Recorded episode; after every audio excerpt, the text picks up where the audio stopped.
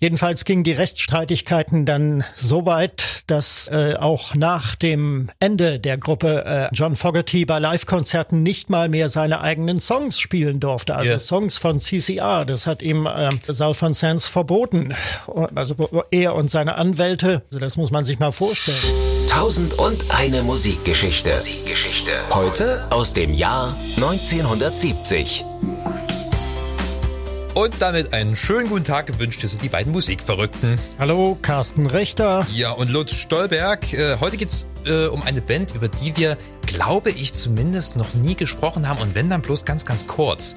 Credence Clearwater Revival. Ja, CCR. Genau, ja. CCR. Eine Band, die gerade mal fünf Jahre existiert hat, aber in dieser Zeit richtig viel geile Musik abgeliefert hat mhm. und auch unglaublich beliebt war, vor allem in den USA.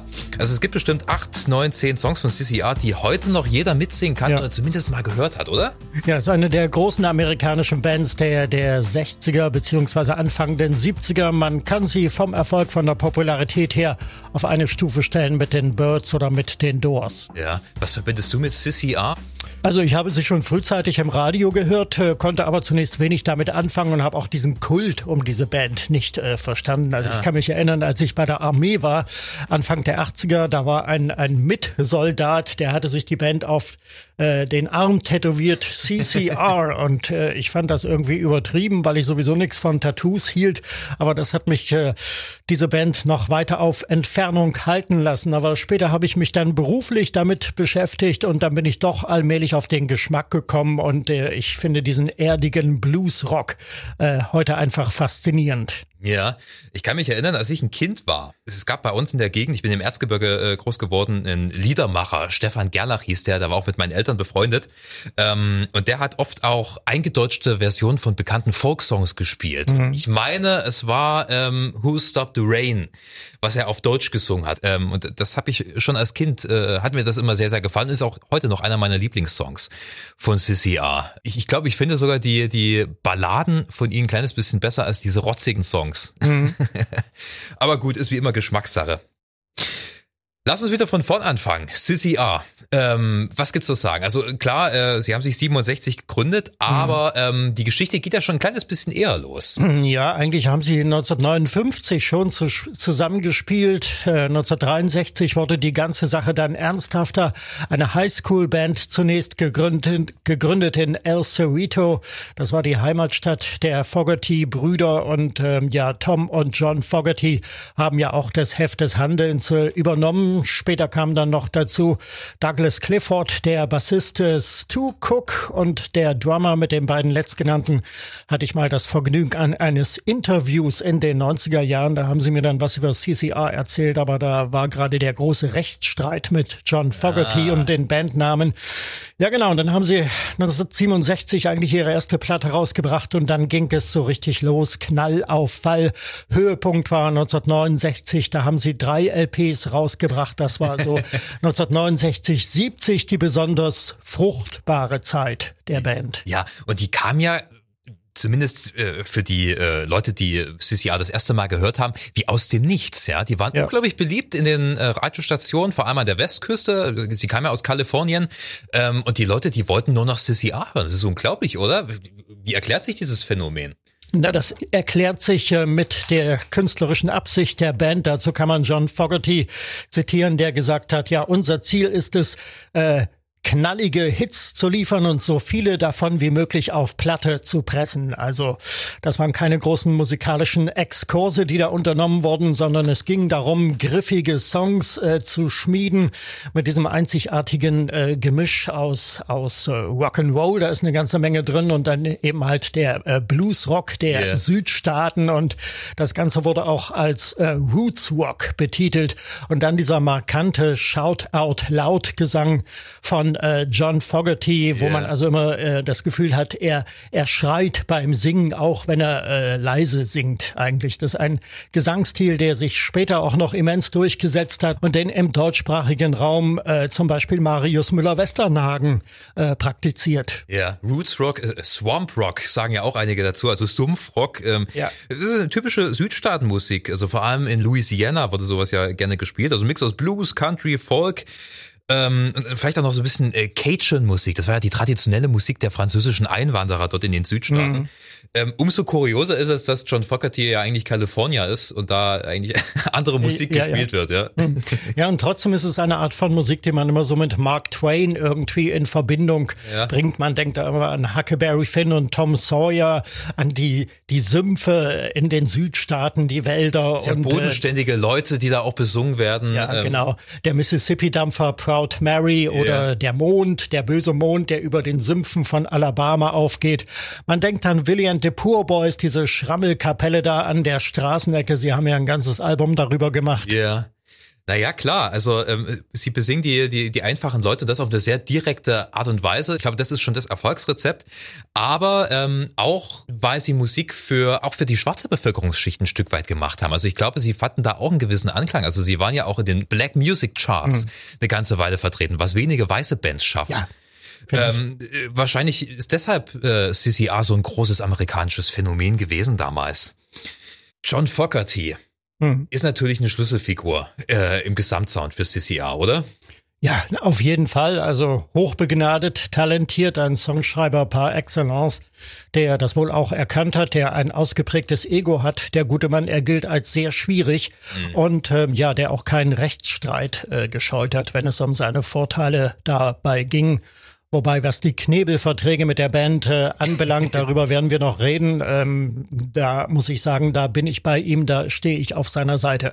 Als Live-Musiker ist er unheimlich gut. Ich habe ihn vor ein paar Jahren gesehen, vor fünf, sechs Jahren oder so. Da hat er in Leipzig auf der Parkbühne yeah. ein Konzert gegeben und das war eine reife Leistung. Klein von Wuchs übrigens yeah. der Mann, aber auf der Bühne ein Gigant. Ich finde das auch beeindruckt. Ich hatte mir neulich mal einen Live-Mitschnitt angeguckt. Ähm, der hatte ja vor Corona eine, eine fette Tour. Vielleicht vielleicht mittlerweile wieder, ich weiß gar nicht, wie das bei den Amis aktuell ist, ähm, der kann echt noch was. Also der kann auch noch hm. singen. Das ist äh, ja. nicht gegeben bei vier. Der ist ja auch schon über 70 mittlerweile, oder? Genau. Ja, Mitte 70 vielleicht. Ähm, und das ist ja auch kein einfacher Gesangsstil. Mir ist er manchmal ein bisschen zu kreischend. Mhm. Also ich mag die Songs. Ähm, das, auf den früheren Alben war das noch nicht so krass, aber äh, Cosmos Factory zum Beispiel, da ist er ja so, das ist so ein Shouting, das, das geht mhm. ja so nach vorn. Ähm, ist mir manchmal ein bisschen zu viel. Ich finde es dann schon fast ein kleines bisschen unangenehm. Ja, ähm, auch äh, auf dem Album Pendulum, da praktiziert er das bis zum Exzess eigentlich, dieses Geschrei. Das gilt, äh, das Album von äh, 1970 als so ziemlich das intensivste eigentlich ja. äh, der Band. Das ist im Dezember 70 1970 ist es rausgekommen und äh, ja, das war im Prinzip äh, ein, ein Mannprodukt von John Fogerty im Wesentlichen jedenfalls. Er hatte seine Mitspieler zu äh, ja, Mitspielern degradiert und ja. äh, hat alle Songs geschrieben, arrangiert und ähm, ja, es gilt als besonders eindringlich dieses Album, auch was den Gesang von John Fogerty anbelangt. Darauf übrigens der Million Seller Hey Tonight. Ja, ja, hat auf jeden Fall seine Momente. Ähm, und wie du gerade eben schon gesagt hast, also John Fogerty hat ja mehr und mehr die Kontrolle übernommen. Mhm. Einerseits der Erfolg der Songs gibt ihm recht. Also die Songs, die er geschrieben hat, das sind Millionenseller gewesen. Und ähm, er hat ja auch so ein, also ich glaube, es ging schon auch größtenteils von ihm aus, dieser straffe äh, Produktionsstandard. Mhm wie du schon erwähnt hast, sie wollten Hits, sie wollten äh, geile Single-Hits. Äh, es ist keine Band, die auf einmal ein Konzeptalbum oder sowas hinlegt. Nein, es ging um geile Singles und dementsprechend haben sie wahrscheinlich auch im Studio gearbeitet, also wirklich sehr straight durch und das dann auch, was weiß ich, äh, quasi jeden Tag für mehrere Stunden. Ähm, also sie haben sich ja schon keine Blöße gegeben. Äh, auf der anderen Seite ging das seinen äh, Bandkollegen natürlich ab einem gewissen Punkt auf den Sack, ja? Ja, das war auch der Grund, weshalb Tom Fogerty äh, die Band verlassen hat nach Pendulum. Da hat er noch mitgemacht, aber dann ist er seiner Wege gegangen. Und ähm, ja, obwohl Tom eigentlich vier Jahre älter war als äh, John Fogerty, und anfangs den Liedgesang auch geliefert hat, ähm, konnte er sich nicht durchsetzen gegen den übermächtigen Bruder, der sich, wie gesagt, auf der Bühne als Gigant entwickelt hat und im Studio wahrscheinlich als Tyrann. Und da hat er dann äh, die Schnauze voll gehabt und ist seiner Wege gegangen. Solo-Karriere ist yeah. nie so richtig in Schwung gekommen. Und 1990 ist er völlig überraschend an AIDS gestorben mit gerade mal 48 Jahren. Er konnte aber nichts dafür. Er hatte sich bei einer, bei einer Rückenoperation hatte er sich äh, infiziert äh, schuldlos und ist dann völlig überraschenderweise gestorben. Ähm, die ganze Geschichte, die ganzen Streitigkeiten innerhalb der Band, das mündete ja letzten Endes im letzten Album Mardi Gras, ähm, wo John Fogerty so, so ein bisschen trotzig, habe ich das Gefühl, dann gemeint hat, okay, ähm, ihr wollt mehr Anteil äh, am Songwriting, dann machen mhm. wir es demokratisch, jeder steuert drei Songs bei. Und rausgekommen ist dann halt auch leider eine schlechte Platte. Mm, ja, genau, daraufhin hat sich die Band ja dann auch äh, getrennt, nur wenige Wochen später. Gucken wir uns mal äh, so, so ein paar ikonische Songs an. Also die große Zeit, wie du schon meintest, 69, 70. Ähm, Cosmos Factory sticht da natürlich äh, sehr ins Auge. Also es ist jedenfalls das Album, was meiner Meinung nach, mal abgesehen von Green River, äh, äh mit das Beste von CCR ist.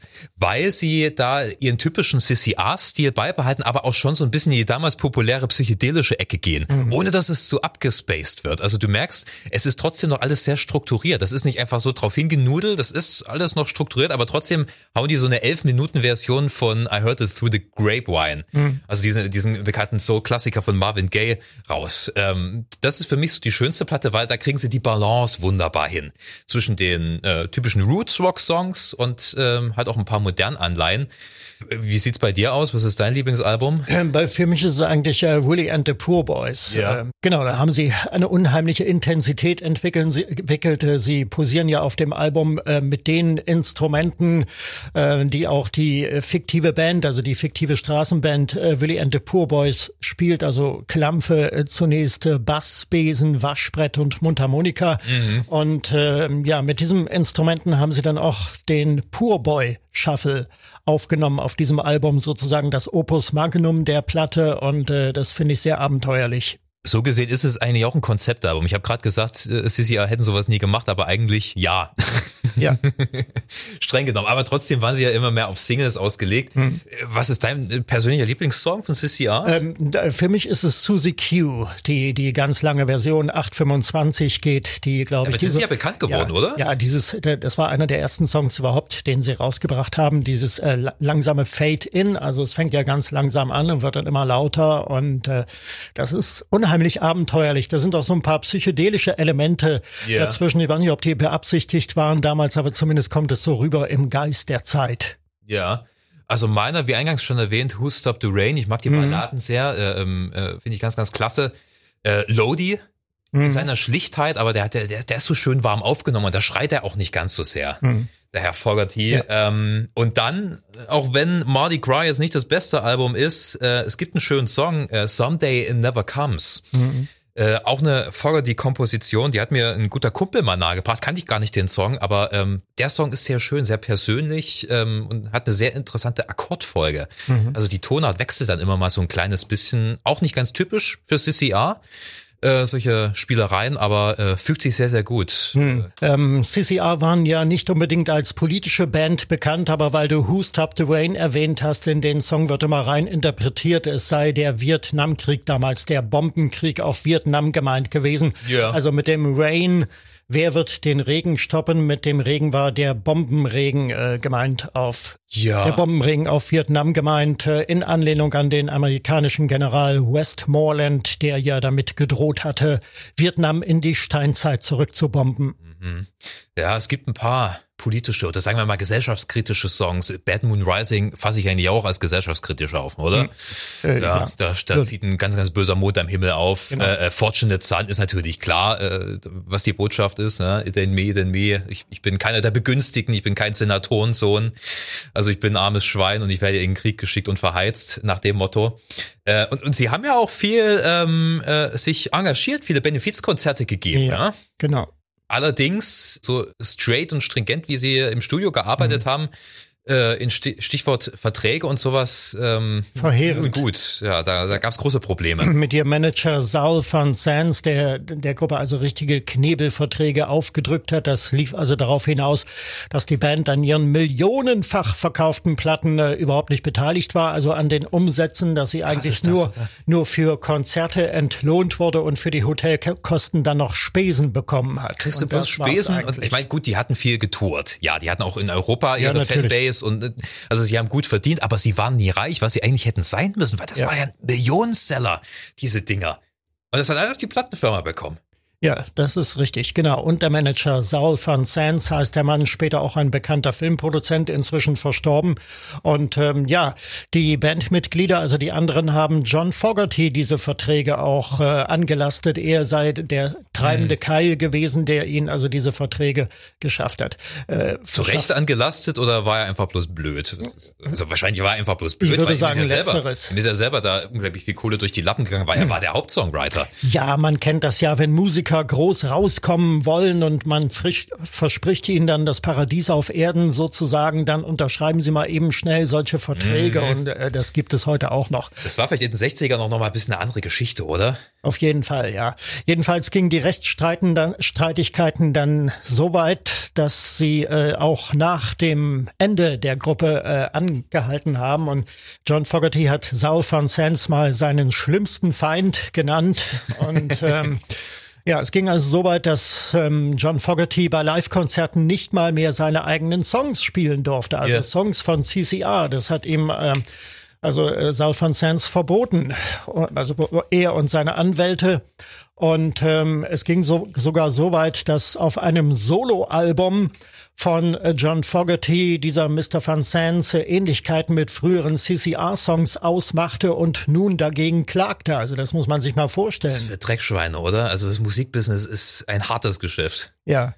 Und dann hat über die Jahrzehnte andauernd äh, John Fogerty und die Band dann diesen Rechtsstreit doch noch gewonnen und dann sind sie irgendwann fürstlich entlohnt worden, dann auch für ihre Plattenumsätze. Ich glaube, sie hatten irgendwie acht Millionen zugesprochen bekommen, aber das entsprechende Plattenlabel hatte sich zur damaligen Zeit mit irgendwelchen windigen Investitionen verspekuliert, deswegen hatten sie nicht wirklich viel gesehen von diesen acht Millionen. Aber sie haben mittlerweile wohl wieder die Songrechte. Ähm, die haben sie heute und heute verdienen sie auch daran, ja. Ja, es möchte auch sein, ne? Endlich. Wie gesagt, ich habe Doug Clifford und Stu Cook mal persönlich getroffen hier in Leipzig nach einem Konzert im Anker. Ich glaube, es war 99 und ähm, da habe ich sie dann auch zu Woodstock befragt, wie sie das damals äh, gesehen haben. Da haben sie, sie auch gespielt. Nach The Grateful Dead, glaube ich. Ja, nach The Grateful Dead, die wahrscheinlich wieder alle an die Wand gespielt haben und dementsprechend müde soll der Auftritt von CCR gewesen sein, was ich aber so nicht unterschreiben kann. Äh, die Plattenfirma damals und auch John Fogerty selbst haben eine Veröffentlichung des Mitschnitts äh, boykottiert und so tauchen CCR also auch in dem gewaltigen Dokumentarfilm über Woodstock nicht auf. Ähm, lange Zeit äh, hat ihr Gig dann, also äh, der Mitschnitt äh, ist auf Bootlegs äh, kursiert und vor wenigen Jahren ist, ist dann endlich offiziell der Mitschnitt von CCR von Woodstock erschienen und ich muss sagen, sagen, das war ein solides, sehr intensives ja. Konzert. Ich glaube, sie waren einfach unzufrieden mit der Publikumsbeteiligung, weil ja. das Publikum war durch, das war ja nachts dann irgendwann oder ja, früher am Morgen, die waren ja fertig. Und äh, sie hatten wohl auch ein paar technische Probleme. Vielleicht haben sie das mittlerweile aufpoliert das weiß man ja nicht, ob in diesem ja, Mitschnitt das ein bisschen ja, aufpoliert Also ich weiß, wo das bei dem Grateful Dead Konzert vorher die Band drei Stunden gespielt hat, aber während dieser drei Stunden hatten sie etliche Stromschläge erlitten, weil es hat ja geschifft ohne Ende bei Woodstock. Ähm, vielleicht war das nicht anders bei CCR. Also es, es kann nicht anders gewesen sein. Wahrscheinlich äh, waren sie deswegen nicht so glücklich mit diesem Auftritt. Mhm. Wer weiß. Ähm, ja, und äh, ähm, Credence Clearwater Revisited ja. ist ja jetzt, äh, ist es immer noch ein Ding? Gibt es die immer noch? Die gibt es immer noch. Es ist ja offiziell eine Coverband weil sie eigentlich bloß altes CCR-Material spielen. Aber sie mit, sehen sich nicht so, oder? Mit Doug Clifford und Stu Cook. Ich glaube, man macht das aus rechtlichen Gründen, yeah. weil ähm, um diesen Bandnamen hat es ja auch Streitereien gegeben mit John Fogerty. Der war also gerichtlich dagegen vorgegangen. Zunächst hat er Recht bekommen, dann gab es eine Berufungsverhandlung. Das zog sich auch wieder alles endlos hin. Und 1997 hat dann ein amerikanisches Bundesgericht endlich das Urteil gesprochen. Der Name Credence Clearwater Revisited darf also so verwendet werden. Und wie gesagt, ich habe Stu Cook und Doug Clifford mal ähm, gesprochen, 99 im Anker in Leipzig und habe sie gefragt, ob sie denn noch Kontakt mit Mr. Fogger, Fogerty hätten. Mhm. Kurze, knappe Antwort, only by lawyers. es ist schade, ne, dass sich viele Bands dann nur noch über ihre Anwälte unterhalten. Ja. Ist echt traurig. Okay. Äh, Gibt es sonst noch irgendeinen Song zu erwähnen von CCR, irgendwas hervorstechendes. I put a spell on you, finde ich immer. Also sie haben Ah, auch viel ja, gecovert. Genau. ne? Ja, on Coverversion von, von Screaming Jay Hawkins. Ja. Wunderbar. Das ist auch ein Song wie eine Offenbarung. Also unglaublich, wie sich John Fogerty da ins Zeug legt. Also er ist ja im Original schon geil und da wurde ja, auch tausendfach gecovert. Aber das, also das jagt mir auf, wenn ich nicht der größte Fan von seinem Gesang bin, das jagt mir auch einen Schauer über den Rücken. Absolut. Positiverweise. 1001 Musikgeschichten. Okay, äh, 1970 hat natürlich noch ein bisschen mehr zu bieten als Sissy A. Wir sind bei unseren Plattentipps. Was war noch 1970 los? Ja, das vorletzte Album der Doors mit Jim Morrison, äh, beziehungsreich betitelt Morrison Hotel. Und das äh, ist äh, eigentlich ja, bevor Jim Morrison als äh, fetter, runtergekommener Blues-Sänger auf dem äh, letzten Album L.A. Woman quasi seinen Schwangesang lieferte, ist das noch einmal unheimlich erfrischend und exzellent äh, produziert und aufgenommen. Höhepunkte auf dem Album Waiting for the Sun. Hat nix äh, mit dem früheren Doors-Album zu tun. Es gab ja ein Doors-Album Waiting for the Sun, aber da ist der Song nicht drauf. Yeah. Der wurde dann auf äh, Morrison Hotel äh, verwendet, äh, sehr modern instrumentiert aus heutiger Sicht auch. Man hat auch den Eindruck, dass da irgendwie Synthesizer zum Einsatz kommen, zumindest klingt es so. Und Höhepunkt für mich diese wunderschöne, kleine, fragile Ballade Indian Summer. Das ist ein Stück die, äh, aus der Frühzeit der Doors. Sie haben das äh, zu Zeiten ihrer ersten LP 67 äh, schon aufgenommen, aber nicht veröffentlicht. Das Stück blieb dann liegen. Warum, weiß ich nicht, aber es wurde dann auf Morrison Hotel ähm, veröffentlicht. Da klingt äh, Jim Morrison so jugendlich wie auf den ersten Songs der Doors und er singt wirklich mit sehr viel Herz. äh, Waiting for the Lied. Sun finde ich auch ziemlich geil. Ja. Das geht in eine ähnliche Richtung. Oder äh, Peace Frog, das hat mir äh, als Teenager immer sehr viel Spaß gemacht. Mhm. Dieser Gitarre. Ja, genau. Äh, angeblich das äh, Gitarrenriff, das später Nirvana äh, auf Nevermind äh, verwendet haben. Ähm, Smells Like Teen Spirit, oder? Ja, da, genau. Da, da, da, da, da, da, da. Richtig. Äh, es sind da gewisse Ähnlichkeiten da. Das stimmt. Man darf nicht vergessen, dass äh, Kurt Cobain auch sehr viel äh, alte Musik gehört hat. Wusstest du übrigens, dass Kurt Cobain früher in der Sissy A Coverband gespielt hat? Ach nee, das ist mir neu. Tatsächlich, also mit, Ja. mit dem äh, Nirvana-Bassisten Chris Novoselic. Hm. Das, ich, ich weiß nicht, ob sie da noch Schüler waren, also sie haben sich in der Schule kennengelernt, aber ähm, sie, sie hatten irgendwann Mitte der 80er in der Sissy A Coverband gespielt. Äh, sagt eigentlich auch sehr viel aus, was für einen Einfluss Sissy A auf die Musikkultur in, in Amerika hatte, oder? Das, Zweifellos, natürlich. Ja. ich kann es mir trotzdem nicht vorstellen, wie Kurt Cobain da Sissy A spielt, aber okay, warum nicht? Äh, mein Plattengeheimtipp, Gordon Lightfoot, If You Could Read My Ah, Mind. ja. Ah, ähm, ein kanadischer Singer-Songwriter, hat echt äh, ganz, ganz tolle, gefühlvolle Songs gemacht. Man merkt auch, dass er so ein bisschen intellektueller ist, also das, Mhm. die Hits hielten sich bei ihm in Grenzen. Der Song If You Could Read My Mind, das war nur gerade mal ein hervorstechendes Beispiel. Mhm. Äh, lustigerweise, das Album ähm, ist ein paar Monate oder ein Jahr vorher erschienen unter einem anderen Titel, Sit Down Young Stranger, und war absolut erfolglos. Und dann hat er die Plattenfirma gewechselt und die haben eben nochmal ähm, einen Single aus diesem Album rausgebracht, eben If You Could Read My Mind. Mhm. Das ist durch die Decke gegangen und dann haben sie Ja. eben auch das Album nochmal neu veröffentlicht unter neuem Titel. Mhm. Also manchmal ist es verrückt, oder in der Musikwelt? Ja. If You Could Read My Mind, die deutsche Version damals von Dalia Lavi, wäre ich ein Buch zum Lesen. Ich kann es nur bestätigen, Gordon Lightfoot ist auch hierzulande durch die Decke gegangen. Er war im Westfernsehen präsent, präsent. er ist im ZDF in der Disco bei Ilja Richter aufgetreten. Später kam ja dann noch Sundown, das war auch Ja. ein ähnlicher Hit. Großartiger Song, den mag ich sogar noch ein kleines bisschen mehr. Also Gordon Lightfoot hatte vor allem mit den 70ern dann eine ganze Reihe sehr erfolgreicher Alben. Ähm, aber If You Could Read My Mind äh, äh, ist eine klare Empfehlung. Das sind, wie gesagt, sehr gefühlvolle, äh, so, so ganz dezent mit Orchester arrangierte Songs. Und er hat auch eine wahnsinnig tolle Stimme, der Kerl. Ja. 1970. Gordon Lightfoot wurde übrigens vor ein paar Jahren mal tot gesagt. Da haben also kanadische Medien über seinen Tod berichtet. Wie das in Umlauf gekommen ist, keine Ahnung.